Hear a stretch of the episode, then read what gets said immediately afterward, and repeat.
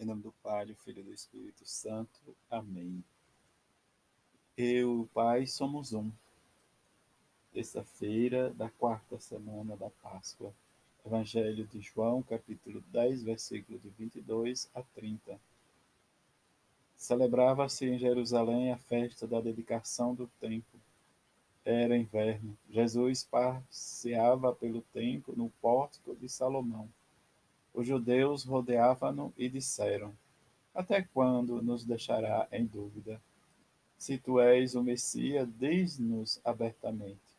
Jesus respondeu: Já vos disse, mas vós não acreditais.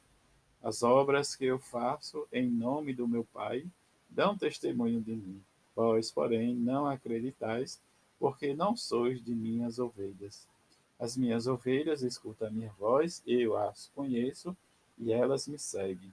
Eu dou-lhes a vida eterna, e elas jamais se perderão, e ninguém vai arrancá-las de minha mão. Meu Pai, que me deu estas ovelhas, é maior que todos, e ninguém pode arrebatá-las da mão do Pai. Eu e o Pai somos um. Palavra da salvação. Glória a vós, Senhor. Começaram a pregar também aos gregos, anunciando-lhes a boa nova do Senhor Jesus. Aí já começa a igreja primitiva a sair dos redores da, de Jerusalém, onde Lucas nos informa agora que depois da morte de Estevão, né, chegaram a Fenícia, a ilha de Chipre, a cidade de Antioquia, embora não pregasse a palavra a ninguém que não fosse judeus. Contudo, né, diz os habitantes mais né, longínquos, né, diz a boa nova de Jesus Cristo é anunciada, em que é, muitas pessoas acreditaram no Evangelho de Jesus, a fé, mas que a graça de Deus que havia concebido, mas como Lucas vai nos narrando, diante da fé, né, por meio da ação do Espírito Santo, que é aí onde está Barnabé e Paulo de Tarso, que partiu para Tarso, né, à procura de Saulo, melhor dizendo, onde se encontra e aí vai né, diz, viver e instruir né, nova multidão de cristãos. Depois nós escutamos do Evangelho de João, né, diz a unidade de Jesus e o Pai, como ele diz, ele e o Pai é um. Nesta unidade, né, diz como João vai nos dizendo, a questão dos sinais em que os judeus pedem que Jesus né, diga abertamente se ele é Messias ou não. Jesus vai dizendo que é por meio das obras que ele faz em nome do Pai que se reconhece, mas precisamos acreditar a fé, mas a fé em que vai sempre nos levar à nossa relação, nossa intimidade com Jesus.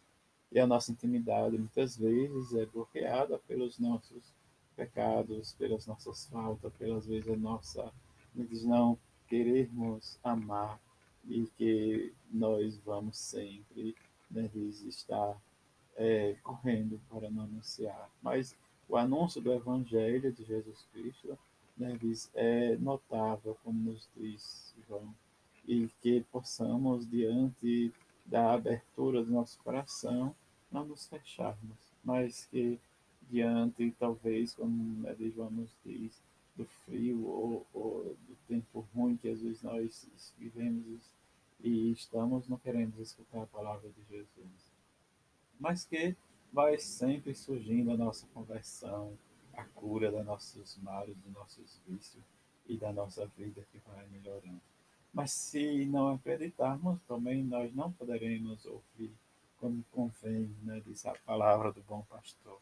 É isso que às vezes nos leva à dificuldade da nossa relação com Jesus, como ele vai nos dizendo. Se nós somos ovelha de Jesus, vamos escutar sua voz, ele nos conhece e cada um de nós vamos seguindo o seu espaço. É nesse segmento que nós vamos crescendo espiritualmente. E o nosso crescimento espiritual vai sempre nos levar a um encontro com Ele, não nos perdermos né, desde a nossa caminhada, nosso sentido de vida para com a palavra de Deus.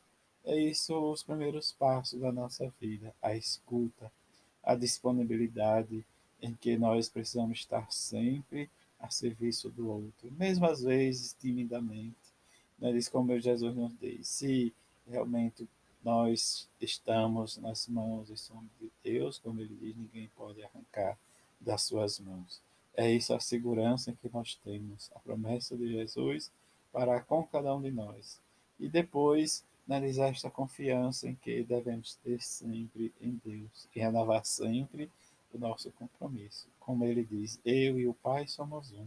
E se Jesus e o Pai é um, nós estamos em Jesus, Jesus está no Pai e nós vamos vivendo a nossa vida de anunciadores dos discípulos, anunciadores da palavra de Jesus, dizendo àqueles que nos escutam, que seja por palavra, mas também que o nosso testemunho sirva de sinal de conversão para muitos. Que vivamos a nossa fidelidade, a nossa castidade, que procuremos sempre nos afastar daquilo que nos fere ou que nos leva a pecar.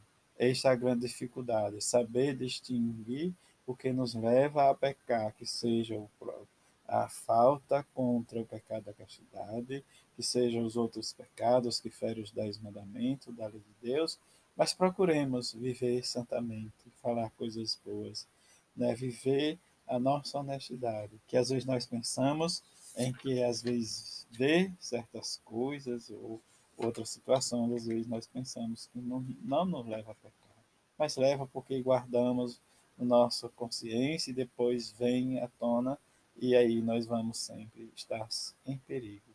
E às vezes esse perigo nos leva a pecar, nos afastar de Deus que rezamos e peçamos à Mãe de Jesus e a São José que nos ajude cada vez mais a viver a nossa fidelidade ao Evangelho de Jesus Cristo, seu Filho, e que possamos ter uma terça feliz, cheia de paz e de amor. Assim seja. Amém.